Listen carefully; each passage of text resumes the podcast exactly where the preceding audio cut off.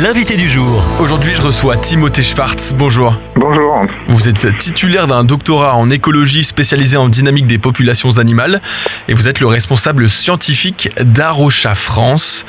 En marge de la révolte des agriculteurs et pour répondre à leur colère, le gouvernement français a annoncé plusieurs mesures dont la mise en pause du plan Ecofito. Est-ce que vous pouvez nous rappeler dans les grandes lignes ce plan et pourquoi est-ce qu'il a été mis en pause? Oui, alors c'est un, un, plan qui vise à baisser de 50% la quantité de pesticides utilisés en France, qui a été mis en place en 2008 et donc sur une durée de 10 ans avec un objectif de 50% en 2018 qui n'a pas été atteint. Et du coup, ça a été prolongé euh, jusqu'en 2030. Et c'est du coup euh, un plan qui concerne beaucoup les agriculteurs parce que c'est les principaux consommateurs de, de, pesticides euh, en France. Et il a été mis en pause à leur demande, euh, en tout cas une demande d'une partie d'entre ça leur impose des, contraintes dans leurs pratiques qui sont parfois compliquées à mettre en œuvre. Les défenseurs de l'environnement tirent la sonnette d'alarme à la suite de cette mise en pause. Pourquoi? Alors, il faut savoir que les pesticides sont parmi les principaux facteurs de la chute de la biodiversité dans le monde. Il faut savoir que bah, en fait, les pesticides sont des molécules qui généralement sont pas ciblées sur certaines espèces ravageurs de, euh, des cultures, mais qui ont un large spectre, qui peuvent vraiment détruire des centaines, voire des milliers d'espèces différentes, en particulier les insectes, les mais, mais, pas que.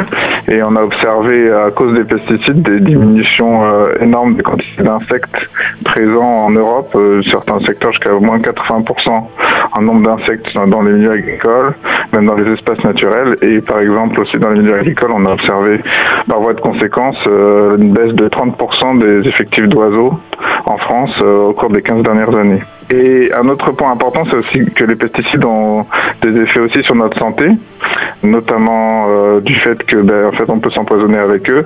Et ça a aussi un, un, effet important sur la santé ben, des principaux utilisateurs que sont les, les agriculteurs, et avec euh, notamment l'apparition de plus fréquente de cancers, euh, d'autres maladies euh, comme des maladies neurodégénératives, etc.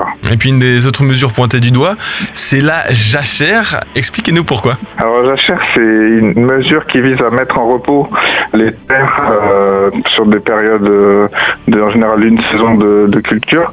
Donc il y a en fait des contraintes au niveau européen que 4% des terres soient mises en jachère sur chaque exploitation chaque année. Donc c'est pas spécialement les mêmes champs. Normalement il y a une rotation qui est mise en place. Mais du coup en fait pour les agriculteurs ça impose du coup de baisser la surface qu'ils peuvent cultiver chaque année et donc euh, d'avoir moins de, revenus. Donc c'est l'une de leurs revendications aussi de de pouvoir arrêter euh, cette mesure. Alors si je me souviens bien, hein, c'est déjà euh, un cours que j'avais en histoire géo au collège, la jachère au Moyen Âge en France. Est-ce que c'est euh, un, un concept qui devrait être encore d'actualité, laisser reposer les sols? Est-ce que ce serait encore bénéfique aujourd'hui? Alors c'est vrai que la jachère c'est une pratique ancestrale. C'est une mesure qui vise à faire reposer la terre pour qu'en fait les, les, nutriments puissent se reconstituer dans le sol et puissent ensuite alimenter les plantes qu'on cultive. Et c'est très important pour la biodiversité. Il y a de nombreuses espèces qui dépendent de ces jachères, que ce soit des insectes, mais aussi des oiseaux.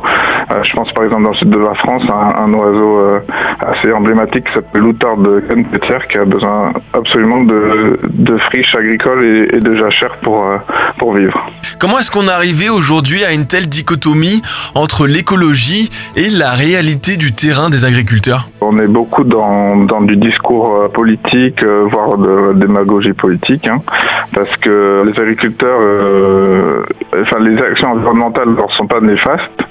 Au contraire, ça vise à les protéger et à protéger la biodiversité dont ils ont besoin, par exemple des insectes pollinisateurs pour pouvoir faire pousser euh, leurs plantes, que leurs, leurs arbres donnent des fruits, etc. Et c'est un peu le, système euh, administratif et politique est aussi l'agrobusiness hein, qui les pousse à mettre en œuvre d'autres mesures qui sont pas compatibles ou qui sont euh, difficilement compatibles avec les mesures environnementales. Donc c'est plus en fait des discours politiques qui, qui opposent les deux que la réalité en fait sur le terrain. Donc, pour moi, c'est relève vraiment du discours et pas, et pas de la réalité. Comment on peut réconcilier aujourd'hui euh, écologie, défense de l'environnement et agriculture euh, qui nourrit les Français et les agriculteurs? Je pense qu'il faut bien penser, enfin garder en tête que les agriculteurs ont quand même besoin qu'on les aide vraiment à, gagner leur vie. Donc euh, ils ont besoin d'être aidés euh, pour sortir du système actuel, pour des systèmes plus agroécologiques et qu'on les aide au niveau administratif, au niveau politique, au niveau des subventions, mais aussi au niveau des consommateurs en promouvant bah, les filières courtes euh, pour réduire les intermédiaires parce qu'ils perdent aussi bah, beaucoup de revenus à cause de, de tout le système d'intermédiaires qui, qui, est mis en place et en les encourageant aussi dans, nos modes de, consommation, on peut vraiment euh, contribuer à promouvoir donc un, autre modèle et, et, les encourager dans ce sens-là. Et pour finir, est-ce que vous pouvez nous rappeler comment on allie aujourd'hui ou on devrait allier foi et défense de l'environnement? Comment allier euh, nos valeurs, notre foi et puis notre engagement citoyen? C'est une histoire de compréhension aussi de, ce que Dieu veut pour euh, pour l'homme. En tant que chrétien, euh, on croit dans la parole de Dieu qui, qui montre que le premier mandat de l'homme, c'était de, de s'occuper du jardin dans lequel Dieu l'avait placé. Et c'est un mandat qui est toujours valable aujourd'hui. Donc c'est vraiment une préoccupation qui doit être au, cœur de, chacun d'entre nous en tant que, que chrétien. Et pour ça, eh il faut déjà avoir un autre regard sur euh, sur le monde qui nous entoure, de voir vraiment comme une création bonne de Dieu et puis et puis être sensible à, à ce qu'on peut faire chacun d'entre nous pour le pour le préserver donc être ouvert euh, aussi bien à certains discours euh, environnementaux mais mais surtout à, à ce qu'il y a dans, dans la parole de Dieu pour euh, la mettre en œuvre au quotidien. Pour retrouver toutes les informations nécessaires, rendez-vous sur arocha.fr. Merci Timothée Schwartz, titulaire d'un doctorat en écologie et responsable scientifique d'Arocha France. Merci d'être passé par Phare FM. Merci Thomas. Retrouvez ce rendez-vous en podcast sur farfm.com slash replay.